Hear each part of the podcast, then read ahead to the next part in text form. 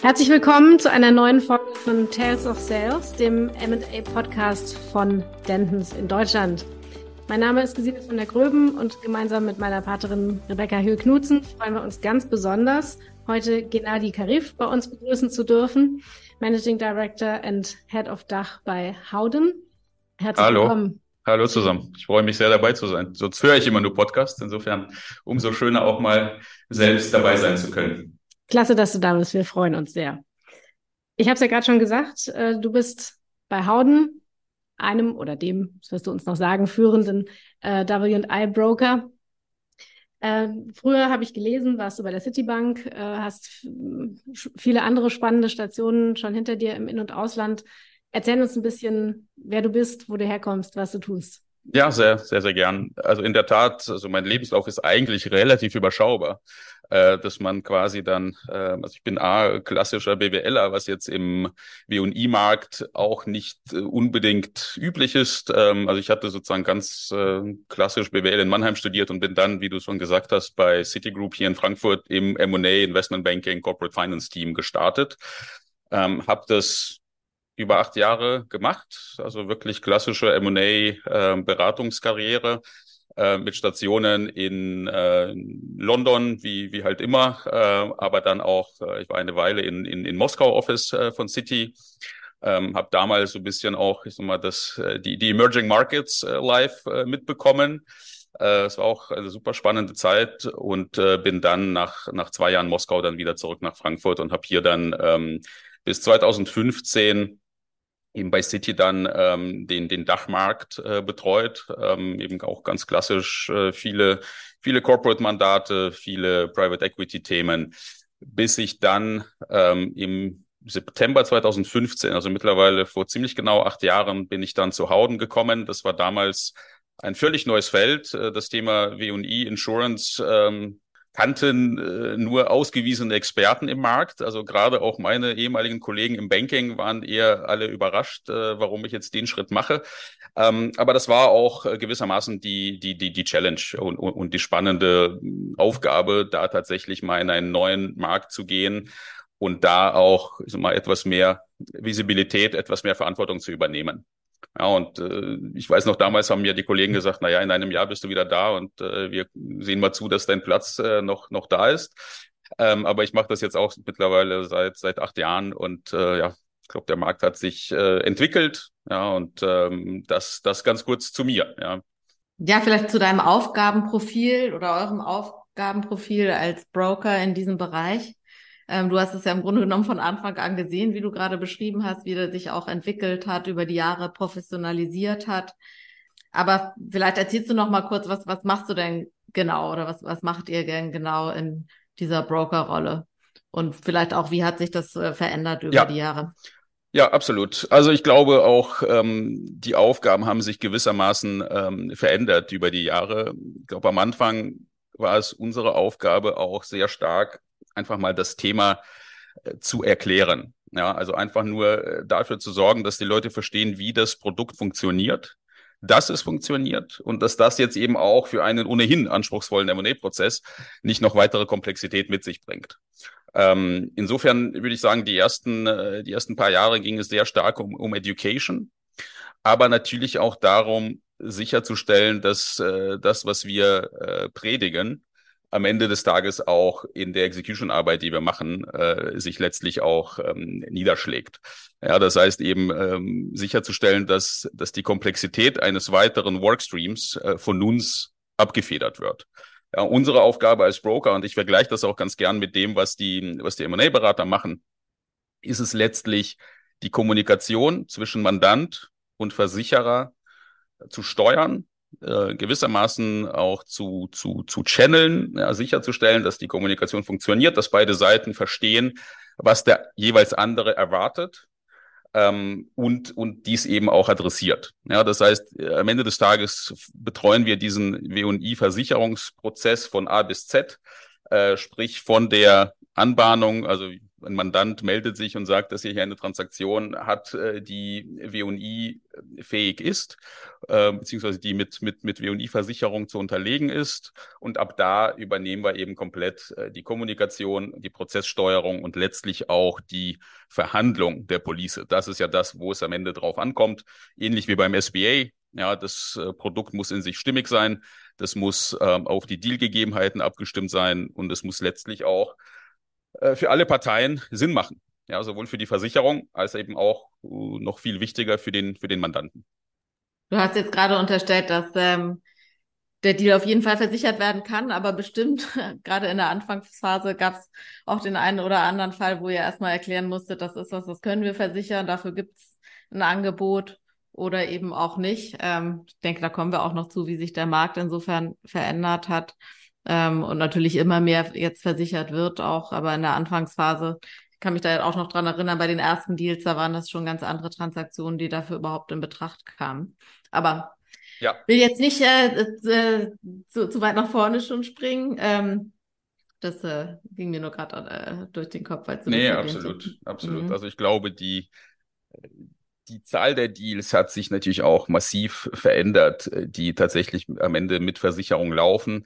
Ähm, wir haben natürlich, glaube ich, insgesamt auch, äh, wenn, wenn, man jetzt so die, äh, die letzten acht Jahre betrachtet, in, in, in denen ich das Thema betreue, äh, war das im Schnitt ähm, ein, ein sehr gesunder M&A-Markt.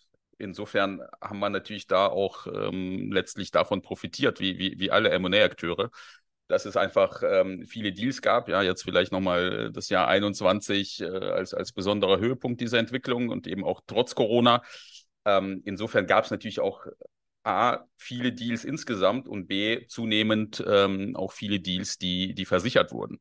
Ja, weil einfach auch die Berührungsängste weggegangen sind, weil du hast ja auch schon kurz tangiert, der Markt hat sich extrem professionalisiert. Also wenn ich mal, ich weiß noch, mein, meine ersten äh, Tage und Wochen, da war ich etwas überrascht, dass man äh, häufig bei den Versicherern nochmal telefonisch nachhalten musste, ob sie deine E-Mail auch äh, gesehen und, und ähm, verarbeitet haben. Das war für mich aus dem M&A-Banking kommend äh, gewissermaßen ein Kulturschock. Ähm, aber das ist, äh, das gehört völlig der Vergangenheit an. Also ich glaube, man kann jetzt wirklich sagen, dass der gesamte Markt da äh, auf einem ganz anderen Professionalisierungsstandard unterwegs ist. Und sonst wäre das auch am Ende nicht darstellbar. Ja, wir arbeiten ja eigentlich immer unter Zeitdruck und ähm, da ist es wichtig, dass man sich ähm, auch auf die, auf die Partner auf der Versicherungsseite absolut verlassen muss. Ja, und das ist für uns ja am Ende des Tages auch ein Qualitätsmerkmal. Wenn die Mandanten spüren, äh, im Prozess gibt es dauernd irgendwelche Hiccups, äh, irgendwas funktioniert nicht, äh, dann ist es ein Problem für alle Beteiligten. Ja, insofern achten wir da minutiös drauf und ähm, da muss man aber auch echt sagen, dass sich da viel getan hat in den letzten Jahren.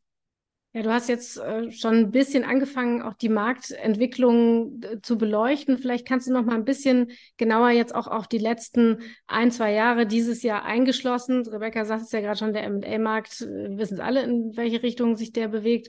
Was hat sich da ganz konkret getan? Und wie ist da euer, euer Eindruck vielleicht auch, was die Underwriting Discipline angeht? Was kannst du, was kannst du da sagen?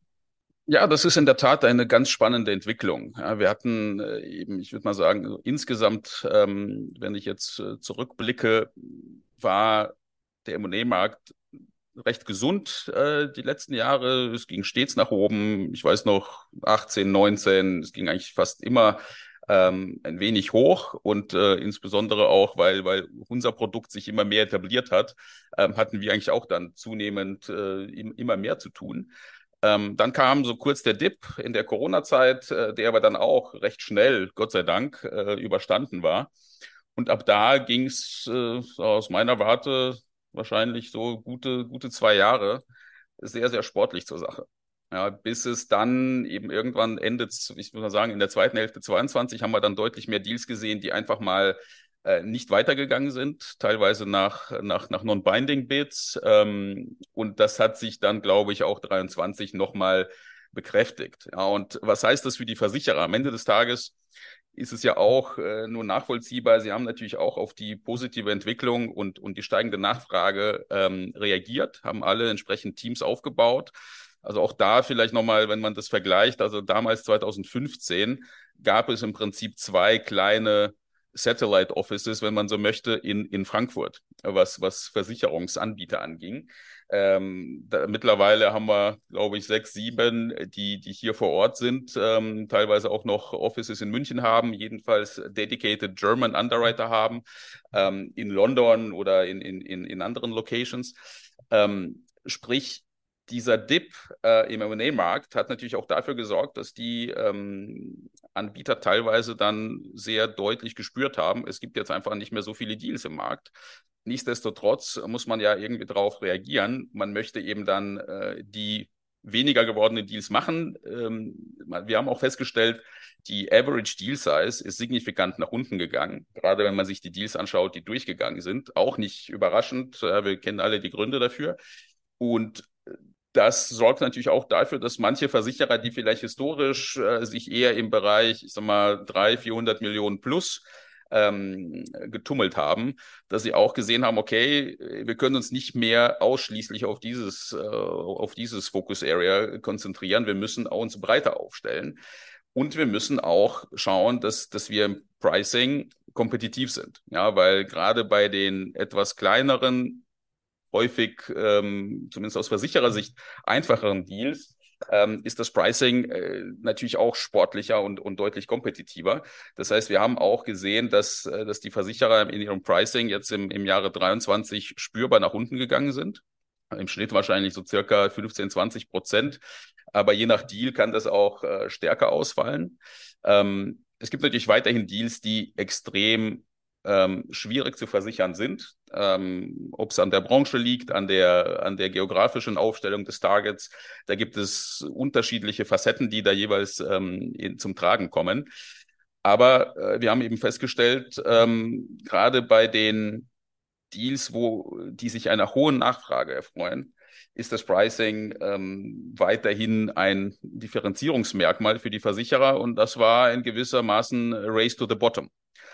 Und daher wird sich da auch die Frage stellen, ähm, okay, wie, wie spiegelt sich das going forward ähm, auch in den, ich sag mal, einfach mal in der Profitabilität ähm, der Teams? Ähm, das, das müssen wir uns eben alle gemeinsam dann anschauen. Ähm, wir haben, wie gesagt, auch im Jahre 21 ähm, sehr viele Deals äh, versichert. Da wird sich jetzt eben vermutlich so bis Ende 23 zeigen, wie viele davon ähm, tatsächlich jetzt auch in, in potenziellen Ansprüchen münden.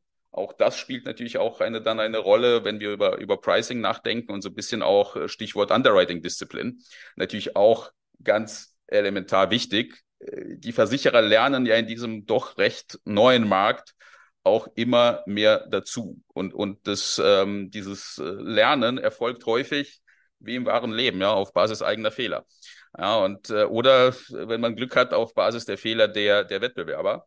Aber das ist eben dann etwas, wo wir dann äh, merken, okay, wenn sich jemand äh, die Finger verbrannt hat bei einem Financial Statements Issue, ähm, das aus Asien resultiert, dann ist auf einmal die Bereitschaft, äh, Transaktionen zu versichern, die eine signifikante Exposure zu Asien haben, auf einmal deutlich niedriger bei dem jeweiligen Anbieter.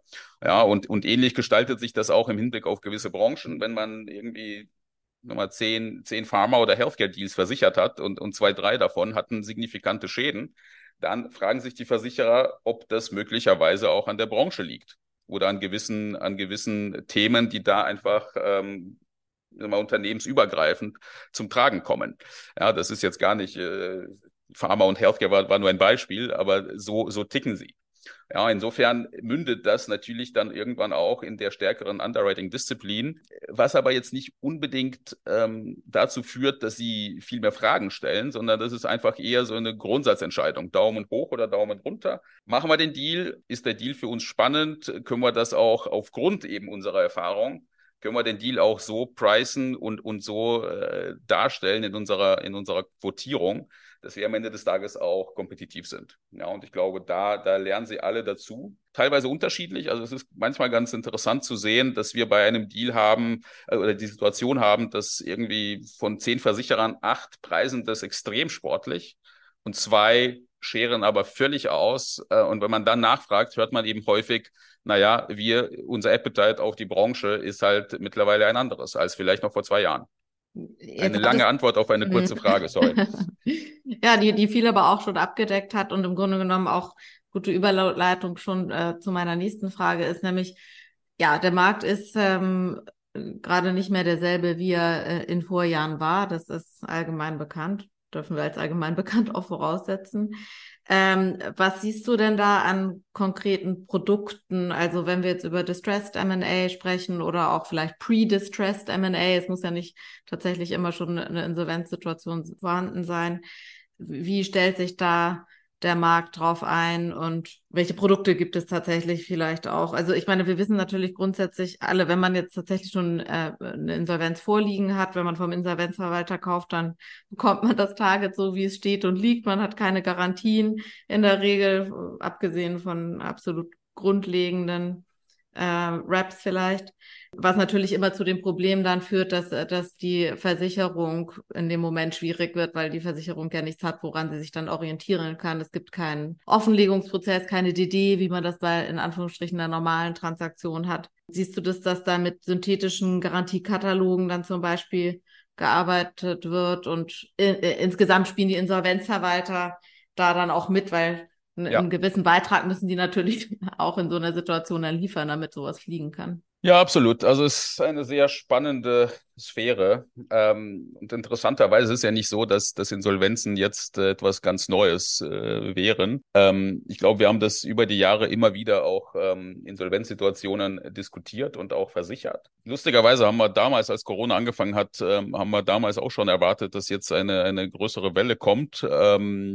Die ist zumindest mal bei uns ähm, weitestgehend ausgeblieben. Also ich würde mal sagen, dass ähm, der Anteil der insolvenznahen Situationen hat sich jetzt nicht signifikant ähm, verändert. Auch immer noch nicht. Ja, und äh, vielleicht ist es erfreulich und vielleicht äh, kommt man da irgendwie auch äh, drum Aber wir sind natürlich auch da ähm, vorbereitet, falls es äh, mehr solcher, solcher Situationen gibt. Und du hast absolut recht, äh, das ist ein anderes Setting, äh, wo ein Versicherungsprodukt im Zweifel ähm, mindestens mal genauso viel Mehrwert stiften kann wie in einer normalen ähm, Sell-Side-Situation. Stichwort synthetische Garantien, ja, wird immer wieder diskutiert und auch umgesetzt. Ähm, synthetisch im Sinne von, ja, ist der Insolvenzverwalter bewegt sich in seinem gewohnten Fahrwasser und ähm, gibt eben bis auf Title typischerweise keine, keine nennenswerten Garantien ab. Um diesen Weg der synthetischen Lösung, also ein Garantiekatalog, der letztlich bilateral zwischen Kunde, Käufer und, ähm, und äh, Versicherer verhandelt wird, ähm, ist es eben essentiell wichtig sicherzustellen, dass es trotzdem einen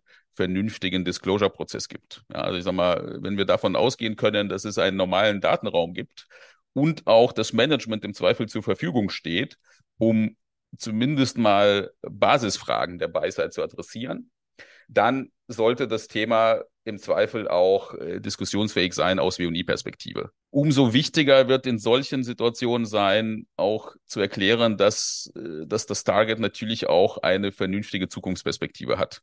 Ich glaube, das ist das, worauf die Versicherer mindestens genauso achten bei diesen Gesprächen wie eben auf die, auf die Qualität der Disclosure, weil sie natürlich auch immer davon ausgehen, und das ist zwar auch jetzt äh, sehr high level, aber häufig versuchen sie ja, oder die, die Erkenntnis ist einfach, wenn das Target nach der Akquisition nicht so performt, wie man das erhofft hat, äh, ist äh, die Wahrscheinlichkeit eines potenziellen Anspruchs unter der WI deutlich höher, als, als wenn das Target wunderbar läuft, selbst wenn man dann später feststellt, da waren jetzt vielleicht nicht alle Verträge perfekt disclosed, ja, weil man einfach insgesamt mit der Performance happy ist. Deswegen ist es den Versicherern auch wichtig, ähm, ich sag mal, den, den Business Case ähm, nachzuvollziehen und gewissermaßen auch zu challengen. Und das ist natürlich bei Insolvenzthemen umso, umso essentieller, ähm, da wirklich die Versicherer on, on, on board zu haben. Und vielleicht letzter Punkt, den du angeschnitten hattest, Insolvenzverwalter.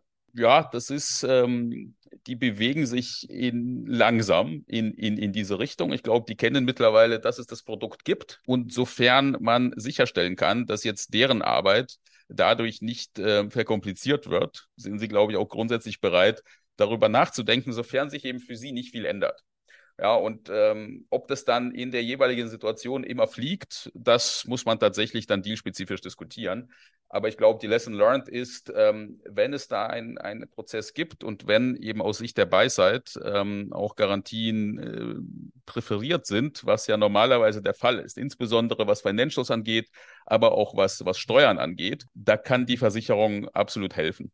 Ähm, hast du von einem Spezialprodukt äh, zur Absicherung von insolvenzrechtlichen Anfechtungsrisiken auch schon gehört? Hast du es gesehen im Markt? Also gehört mit Sicherheit. Ja, ähm, aber aber ähm, also äh, zugegebenermaßen, mir ist das noch nicht untergekommen, aber. Ich muss zugeben, wir haben es auch noch nie live gesehen. Ja, also das ist äh, am Ende des Tages geht es ja bei der Diskussion mit der Versicherung auch immer darum, wie kriegen wir die Versicherer komfortabel? Haben sie gewisse, ich sag mal, Aspekte, an denen die sich festhalten können? Dass wir sagen, schau, das ist hinreichend unwahrscheinlich, dass das kommt.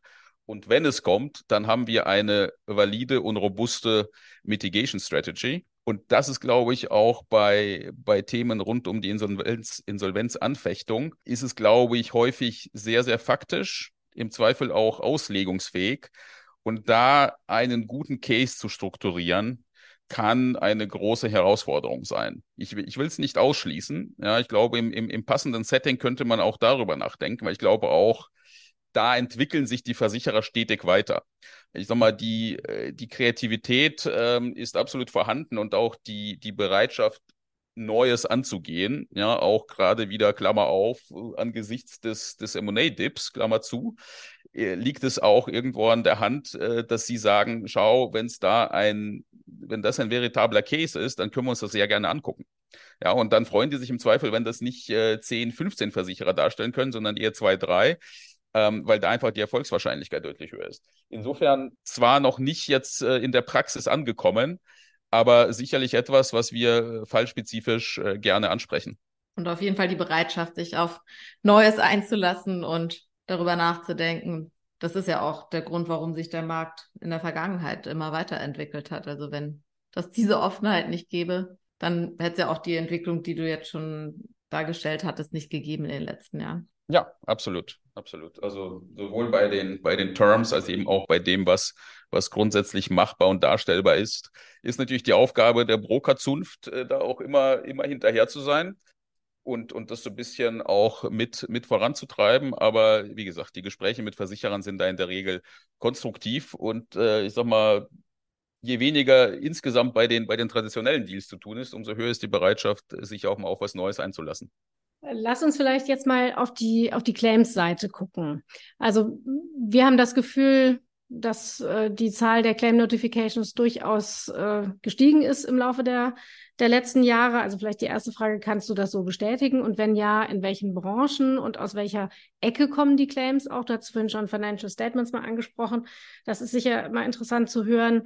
Und dann natürlich in der Folge, wie sind deine Erfahrungen mit der, mit der Schadensregulierung? Ähm, also was wird reguliert? Wie viel wird reguliert? Vielleicht prozentual? Ähm, das wäre natürlich auch mal ganz spannend. Und ähm, einen Gedanken noch vielleicht als dritte Frage direkt hinter, hinterher. Du hattest es vorhin schon angesprochen, dass die, die Prämien gerade äh, in diesem Jahr gesunken sind. Also Pricing, da ist Druck drauf und äh, die Zahlen haben mich wirklich beeindruckt, in, wie das teilweise runtergegangen ist. Wie geht das mit ein oder wie spielt das zusammen? Schadensregulierung, wenn es wirklich so ist, dass das, dass die Fälle hochgehen, ähm, aber es sind weniger Prämien, die vereinnahmt werden. Also wie, wie passt das zusammen? Ja, sehr, sehr, sehr spannende Fragen. Da muss ich aufpassen, dass ich, äh, dass ich nicht in einen langen Monolog verfalle, aber wir versuchen das mal äh, Schritt für Schritt mal, mal, mal anzugehen. Also ich glaube, dein erster Punkt bezüglich Claims. Ja, wir sehen absolut, äh, dass, dass die Zahl der Claims zunimmt. Das liegt aber, oder das korreliert ja auch ähm, auf einem natürlichen Wege einfach mit der Zahl der Deals insgesamt und mit der Zahl der versicherten Deals insbesondere ein weiterer Aspekt, und, und, und das ähm, hat etwas damit zu tun, was ich kurz angeschnitten hatte, nämlich die erwartete Performance des Targets, wenn die mal nicht so ist, wie man es erhofft hat. Ähm, dann ist natürlich auch der Wunsch, nochmal genauer reinzugucken, nochmal ähm, mal den Content des Datenraums ähm, sich anzuschauen, vielleicht mal bei den äh, bei der Erstellung der Financials nochmal ganz genau hinzusehen dieser Bedarf steigt einfach und daraus resultieren dann auch häufig ähm, weitere Anspruchsmeldungen. Inwieweit die dann tatsächlich tragfähig sind oder auch weiterverfolgt werden, das steht auf einem anderen Blatt Papier. Aber zumindest mal resultiert es natürlich darin, dass, wenn wir einfach wissen, viele Portfolio-Companies auch auf der PE-Seite sind dieses Jahr mit gewissen operativen Challenges konfrontiert, dann wissen auch die Mandanten, okay, wenn da jetzt im Zweifel ähm, die Police ausläuft, die sind ja häufig gerade was operative Themen angeht, circa zwei, drei Jahre nach, nach Signing ähm, oder nach Closing vielmehr läuft die Police dann irgendwann aus, so dass man versucht ist zu sagen, okay, wenn wir jetzt mal Verdachtsmomente haben, ähm, würden wir das einfach mal einfach mal anmelden. Insofern ist es auf jeden Fall richtig, dass wir da mehr sehen. Wir sehen nicht wirklich, glaube ich, äh, jetzt unmittelbar Trends nach, nach, nach Branchen. Ja, wir haben zwar, wir führen natürlich Statistik, äh, und da gibt es immer wieder ähm, Abweichungen, aber ich würde jetzt nicht sagen, dass eine gewisse Branche besonders anfällig ist. Ja, es geht tatsächlich eher, was, was wir deutlicher sehen, ist tatsächlich eine Korrelation mit der Transaction Size. Ja, das ist ganz spannend. Äh, das, ja, und ist zwar auch leicht nachvollziehbar, dass einfach größere Targets, die in vielen Jurisdiktionen unterwegs sind, äh, die auch in vielen Jurisdiktionen tatsächlich meaningful Employees haben, ähm, Financials erstellen, ähm, Steuererklärungen abgeben müssen, dass da einfach auch im Rahmen einer normalen Due Diligence ist es einfach schwierig, da überall so alles so durchleuchten zu können, wie man das gerne hätte. Ähm, insofern ist das wahrscheinlich schon ein, ein Thema, äh, das wir sehen. Aber andererseits, wir haben auch Deals, äh, die dann sehr schnell ähm, eher Richtung Insolvenz laufen, einfach aufgrund von entweder schlechter Performance oder auch tatsächlich, äh, tatsächlich Fraud-Themen. Ja, also ich würde mal sagen, die größten Issues, ähm, und, und, und das geht so ein bisschen in die Richtung deiner, deiner nächsten Frage, ähm, welche Aspekte schlagen am häufigsten durch? Auch da haben wir die Statistiken und da kann man sagen, in Deutschland ist es wahrscheinlich kombiniert, ähm, Steuern und Financial Statements machen im Schnitt wahrscheinlich doch insgesamt circa 40, 50 Prozent der Claims aus. Aber mal diese Super-GAU-Fälle, wo es wirklich am Ende ja fast äh, Richtung Insolvenz gehen kann, das sind stark, äh, sehr stark geprägt äh, durch Financial Statements. Ja, also ob jetzt Misstatements, Management Fraud, äh, Accounting Fraud, äh, das gab es alles auch schon vor der WI. Aber äh, jetzt sieht man das vielleicht nochmal äh, besser konsolidiert, weil, weil die Themen natürlich dann stärker auch bei den Versicherern aufschlagen. Ja, also wenn ich jetzt wirklich über die Themen nachdenke, wo wir auch, ähm, wo die Versicherer auch in Richtung äh, des sogenannten Full Limit Losses äh, angesprochen wurden, also wirklich der Super-GAU aus Sicht des Versicherers, äh, wenn der das gesamte Limit, das bei einem Deal äh, versichert wurde, ja, also die gesamte Haftungssumme des Versicherers, wird quasi beansprucht. Ja, und ähm, damit kommen wir natürlich dann auch zu der Frage, wie wird reguliert, äh, wie häufig wird reguliert.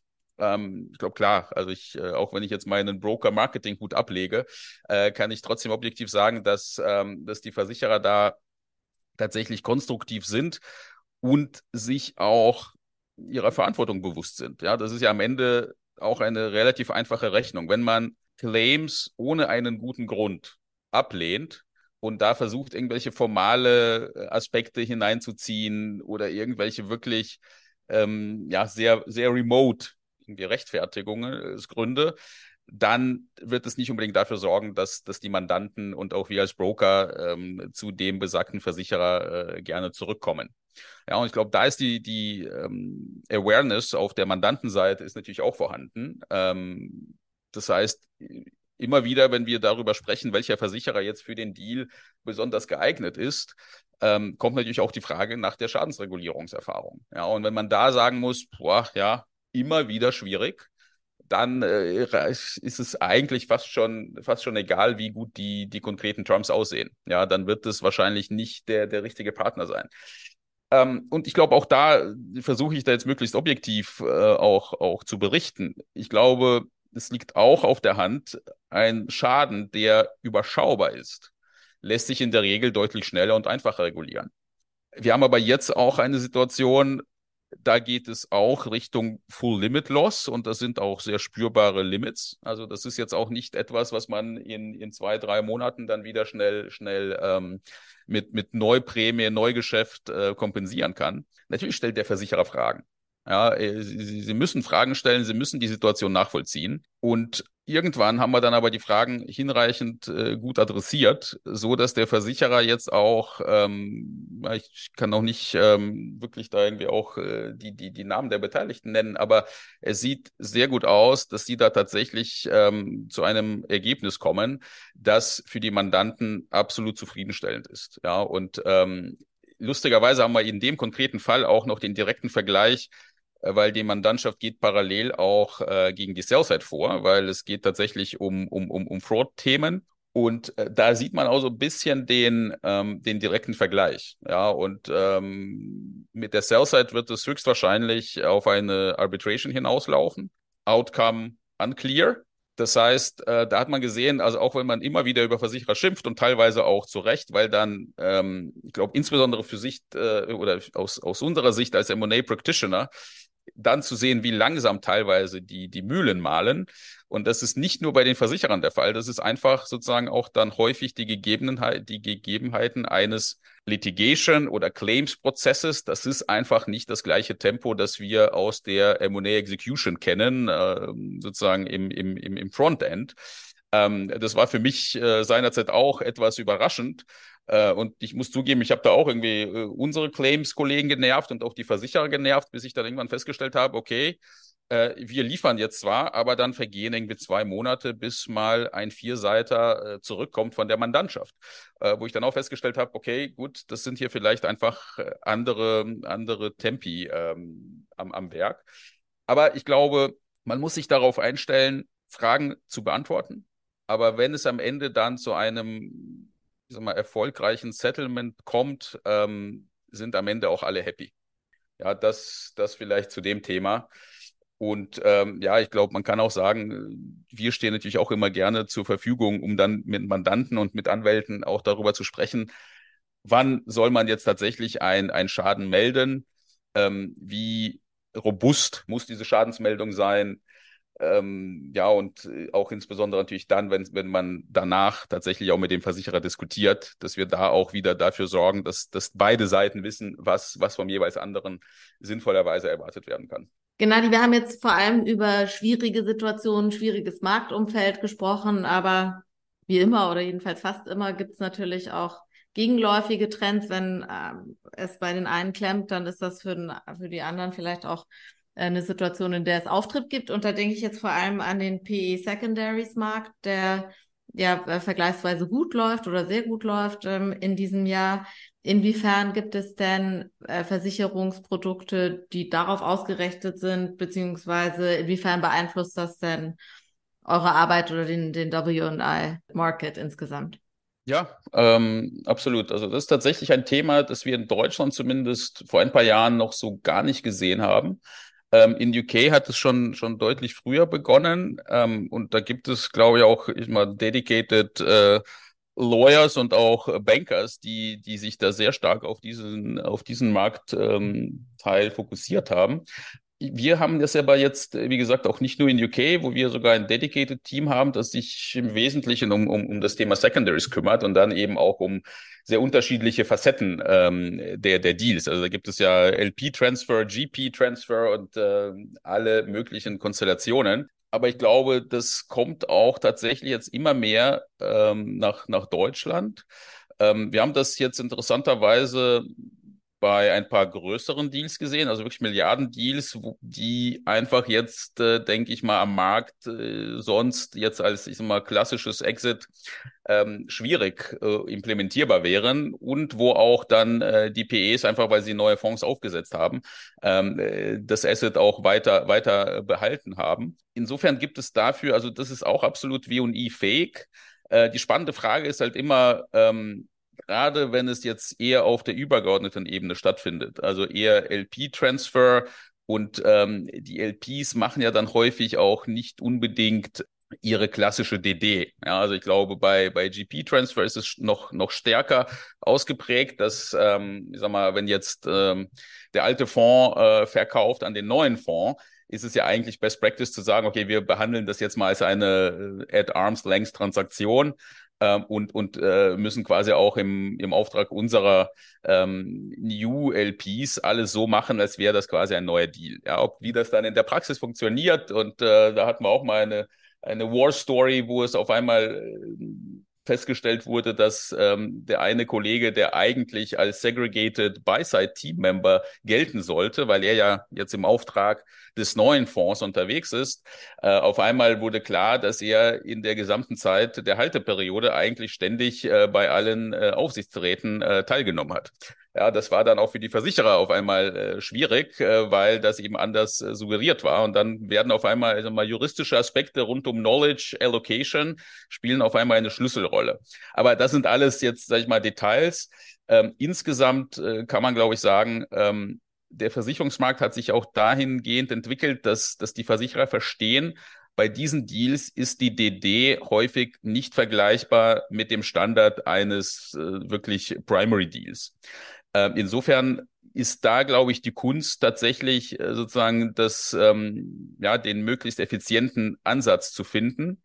Ähm, ohne dass der Versicherer, der, der, ich sag mal, diese Besonderheiten nicht kennt, der dann einfach mal reingeht und sagt, okay, ich erwarte jetzt hier meine klassische DD, mein Fulsome und Comprehensive 100-Page DD-Reports äh, bei ähm, Legal und, und Big Four sondern dass man sich da etwas anders aufstellt und, und eben deutlich schlanker mit einem, ja, wir machen da so typischerweise so QA-Prozesse, die, die sehr viel fokussierter sind, wo einfach der Dokumentationsaufwand deutlich anders ähm, angesiedelt wird, weil der Versicherer eben auch Komfort hat aus der Tatsache, dass, ähm, wie sag mal, die handelnden Personen sich nicht unbedingt ändern, ja, sondern es geht dann eher so ein bisschen um, um gewisse Bringdown-Themen ähm, und man kommt mit einem recht schlanken DD-Approach äh, ganz gut hin, um, um gute Versicherungslösungen äh, vorzufinden. Aber wie gesagt, das ist noch nicht äh, so, dass da irgendwie ein Drittel unserer Deals jetzt im Secondary-Bereich sich abspielt, aber es sind immer wieder spannende Transaktionen,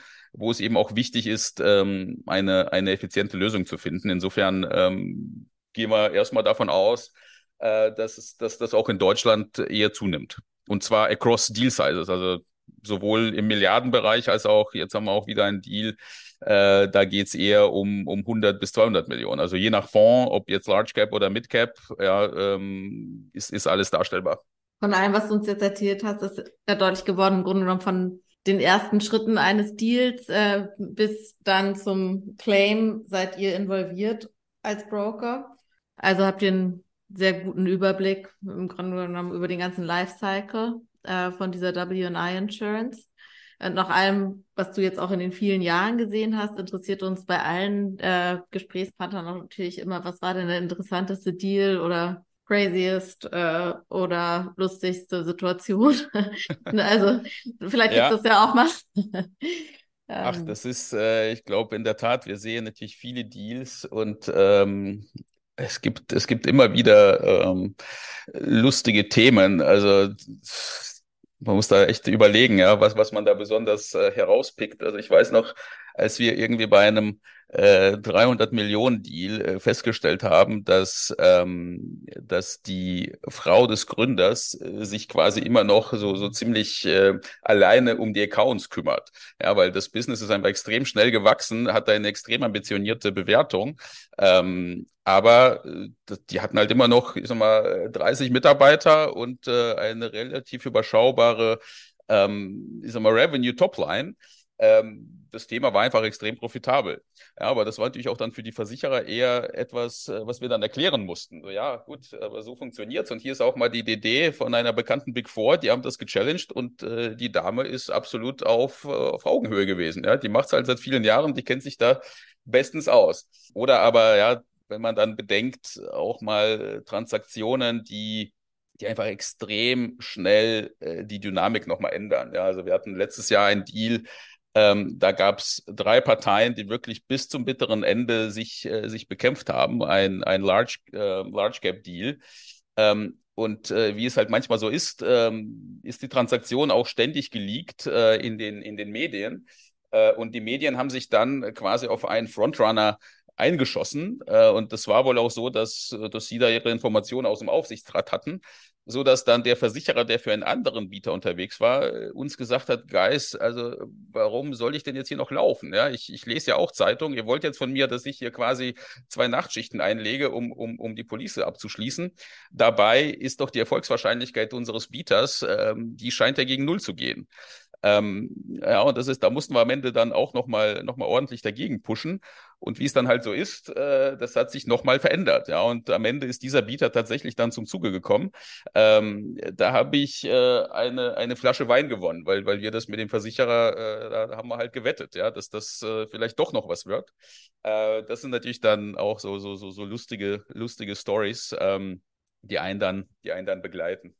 Und dass es manchmal schwierige Mandanten gibt, das äh, passiert ja wahrscheinlich nicht nur uns. Ja, aber das, ähm, wenn der Deal dann am Ende gut über die Bühne geht, ist alles schnell vergessen. Wer zuletzt lacht, lacht am besten, sagt man. Das passt ja Richtig. dann ganz gut auf diesen Fall. Ja, oder erstens kommt es anders und zweitens, als man denkt, ne, das kennen wir auch alle, äh, ist tatsächlich in fast jedem Deal so. Und vielleicht sollte ich mir das mal merken mit, den, mit der Wette. Das ist eigentlich eine gute Idee. Sollte man jetzt permanent äh, einbauen. Das Scheint sich ja. positiv auszuwirken. Auf Steig, steigert die Motivation. gerade gerade wenn es mal spät wird. Absolut. Super. Gennadi, vielen, vielen Dank, dass du heute, dass du heute hier warst und uns Rede und Antwort gestanden hast. Nicht nur uns, sondern sehr, sehr auch äh, unseren Hörerinnen und Hörern. Äh, wir haben viel gelernt, äh, viel mitgenommen aus diesem spannenden Markt. Wir wünschen dir alles Gute und ich bin ganz sicher, wir sehen uns bald mal wieder. Dankeschön. Danke für die Aufmerksamkeit. Ciao, ciao. Tschüss. Ciao.